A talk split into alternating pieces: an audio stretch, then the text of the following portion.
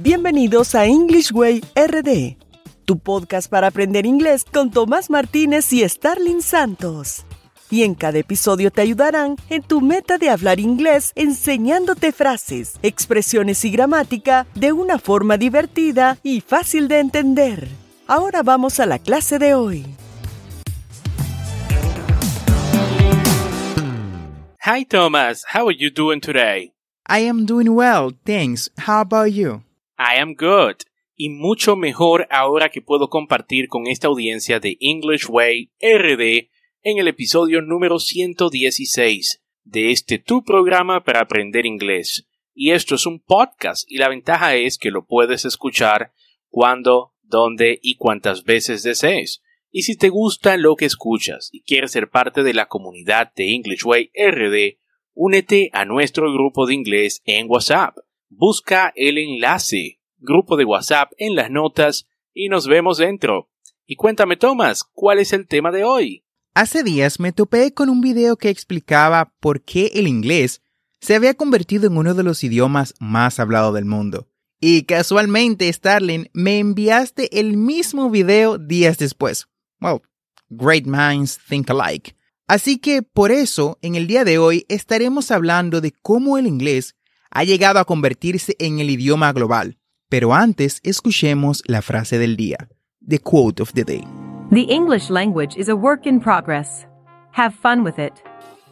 Jonathan Culver.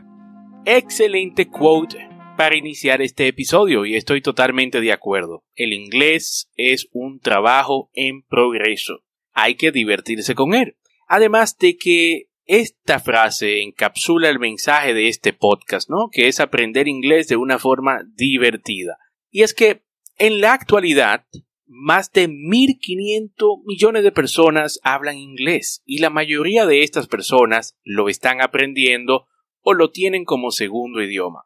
A lo largo de la historia, el inglés se ha consolidado como el idioma de la ciencia y los negocios. Pero, ¿cómo llegó el inglés a tal lugar? En este episodio le vamos a dar respuesta a esta interrogante. Así que empecemos. Muy bien, no podemos hablar de cómo el inglés llegó a ser un idioma global sin empezar por el inicio, valga la redundancia. Y el inicio se dio con los anglo-saxons, es decir, los anglosajones. Esta historia comienza con la salida de los romanos de Gran Bretaña y la migración de varias tribus germánicas dentro de las que destacaron los hutos, los anglos y los sajones, quienes nos dieron el término anglosajón. Los romanos le heredaron bastante a los británicos, pero no mucho de su lengua latina en realidad. El vocabulario anglosajón era muchísimo más útil, ya que se trataba principalmente de palabras que eran usadas para cosas cotidianas como house, woman, loaf and werewolf es decir, casa, mujer, pan y hombre lobo respectivamente. No mucho después del establecimiento de los anglo-saxons, de los anglosajones, en Britania, llegaron los misioneros cristianos, quienes comenzaron a establecerse aquí. El cristianismo fue todo un éxito entre los lugareños y los hizo muchísimo más felices al adoptar nuevas palabras originales como martyr, bishop and font es decir, mártir, obispo y fuente.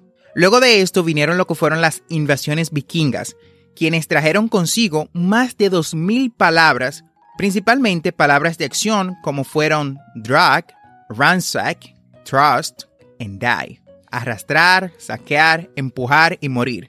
Bueno, en realidad hicieron bastante de todo eso. La siguiente etapa de la historia del idioma inglés inicia con la conquista normanda. En 1666, fiera su nombre William the Conqueror, Guillermo el Conquistador, invade Gran Bretaña, trayendo unos nuevos conceptos desde el otro lado del canal como el idioma francés. Con esta conquista, el francés se convirtió en el idioma oficial para todos los asuntos oficiales. Esto dio lugar a palabras como Josh, Jory, evidence and justice, juez, jurado, evidencia y justicia. El latín todavía se usaba en la iglesia y el hombre común hablaba inglés.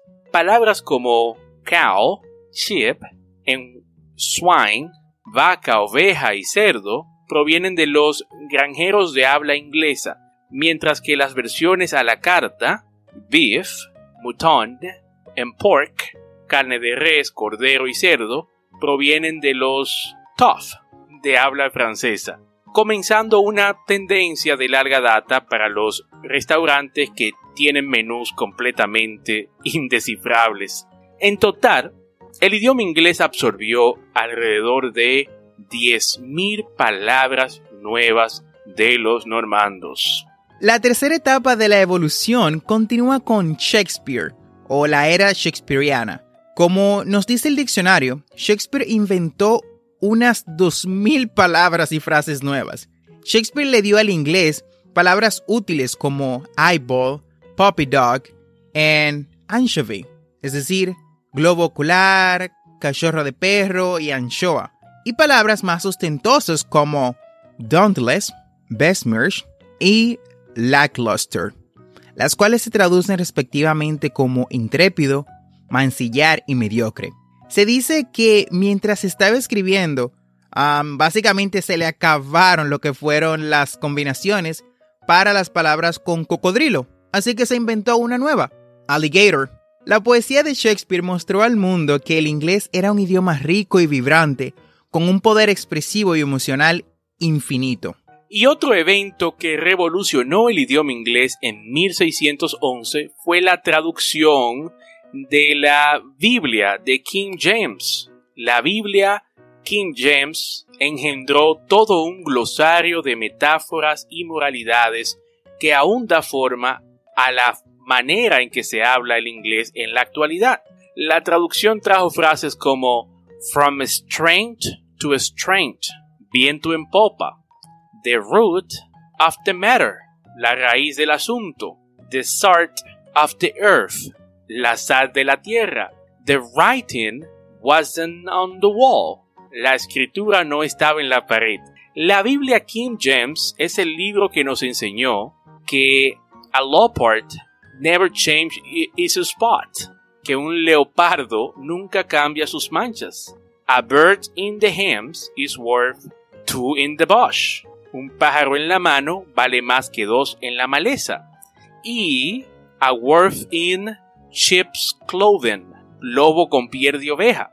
Es más difícil de detectar de lo que imaginas.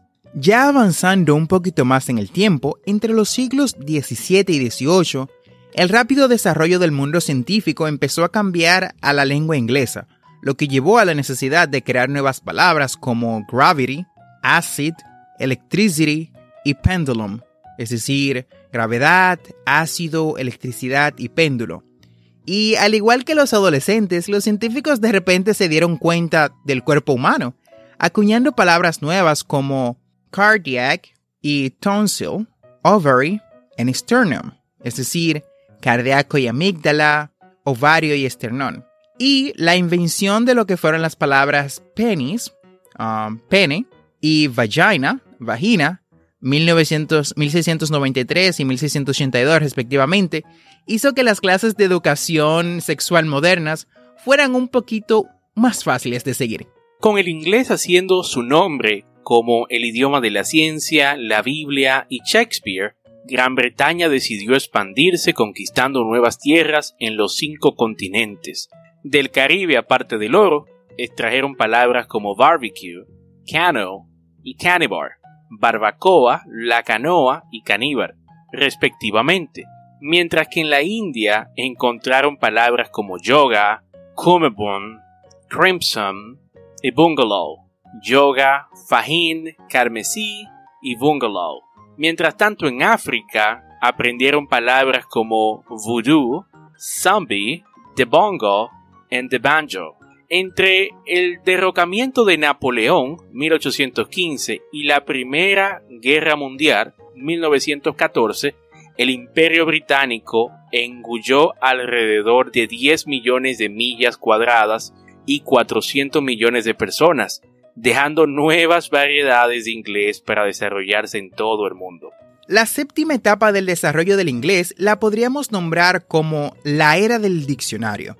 Con el inglés expandiéndose en todas direcciones, apareció una nueva generación de hombres llamados lexicógrafos, que querían poner fin a esta anarquía, que por cierto, fue una palabra que definieron como lo que sucede cuando las personas escriben las palabras de manera ligeramente diferente entre sí.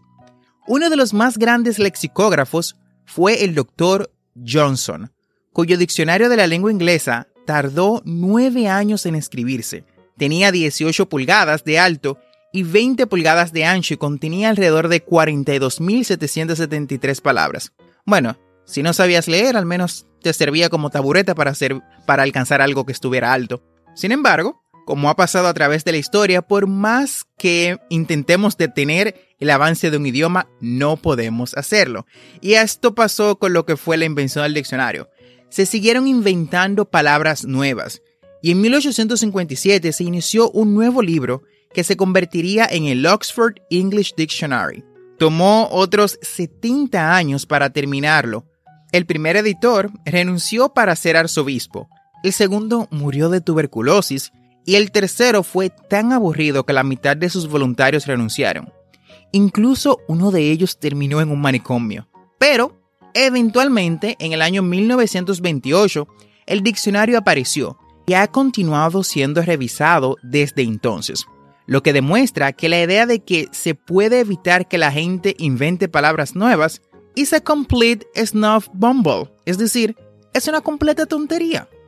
Continuamos con la era del inglés americano. Desde el momento en que los británicos llegaron a Estados Unidos, estos necesitaron nombres para todas las plantas y animales, por lo que tomaron prestadas palabras como raccoon, squash y moose mapache, calabaza y arce de los nativos americanos. Oleadas de inmigrantes alimentaron el hambre de palabras en Estados Unidos. Los holandeses vinieron compartiendo kurslao en cookies, ensalada de cor y galletas. Más tarde llegaron los alemanes vendiendo pretzels de delicatessens y los italianos llegaron con su pizza, su pasta y su mafia, como solía ser mamá. Estados Unidos difundió un nuevo lenguaje de capitalismo haciendo que todos se preocuparan por el break-even, punto de equilibrio, y bottom line, la línea de fondo, y si eran blue chip, primera clase, o white collar, cuello blanco. El viajero necesitaba un sistema completamente nuevo de freeways, autopistas, subterráneos, subways y estacionamientos, parking lots, y rápidamente antes de que se pudieran inventar palabras como merger, fusión y downsizing, reducción de personal.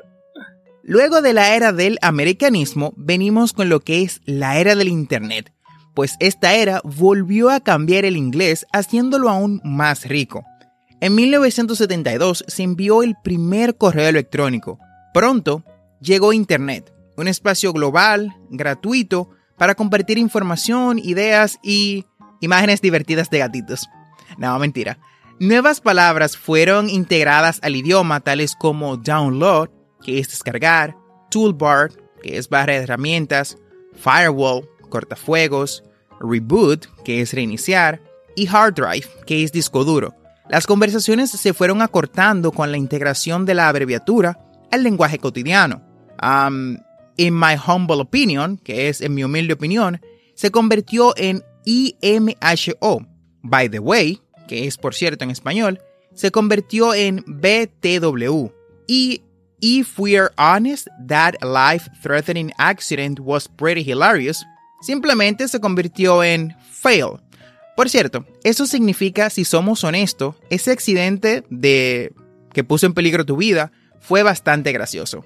Algunos de estos, de algunas de estas abreviaciones incluso pasaron a lo que fue el inglés hablado, tales como FYI, FYI, for your information, que en español significa para su información. También tenemos FIQ, que es FAQ, que significa Frequently Asked Questions, preguntas frecuentes, y LOL, Laugh Aloud, Laugh Out Aloud, que significa reír a carcajadas. En los 1500 años transcurridos desde que los romanos abandonaron Gran Bretaña El inglés ha demostrado una capacidad única para absorber, evolucionar, invadir y, si somos honestos, robar. Después de que los colonos extranjeros lo pusieron en marcha, se convirtió en un idioma completamente propio. Antes de salir de casa y viajar por el mundo, primero a través de alta mar, luego a través de la conexión de banda ancha de alta velocidad, robando palabras de más de 350 idiomas y estableciéndose como una institución global. Todo esto a pesar de un alfabeto escrito que no tiene correlación con cómo suena y un sistema de ortografía que ni siquiera Dan Brown pudo descifrar. Y con esta explicación hemos llegado al final del episodio del día de hoy. Espero que este tema te sea de mucha ayuda para que puedas descubrir por qué el idioma inglés es el lenguaje global. No olvides suscribirte a este podcast para aprender inglés en tu reproductor de podcast favorito como Spotify, Apple Podcasts, Google Podcasts o cualquier otra aplicación de podcast y así vas a obtener actualizaciones semanales de nuestros nuevos episodios. Y recuerda visitar las notas del episodio en English Way RD. Ahí vas a tener las conversaciones que trabajamos en cada episodio transcripción del episodio y audios adicionales de nuestro podcast para que aprendas inglés. Recuerda que tenemos dos episodios semanales, lunes y miércoles. Never forget to practice. Practice is the key to success. No olvides practicar. La práctica es la llave al éxito. Recuerda darnos 5 estrellas en Apple Podcasts o cualquier otra aplicación que te permita un sistema de ratings si te gusta nuestro contenido.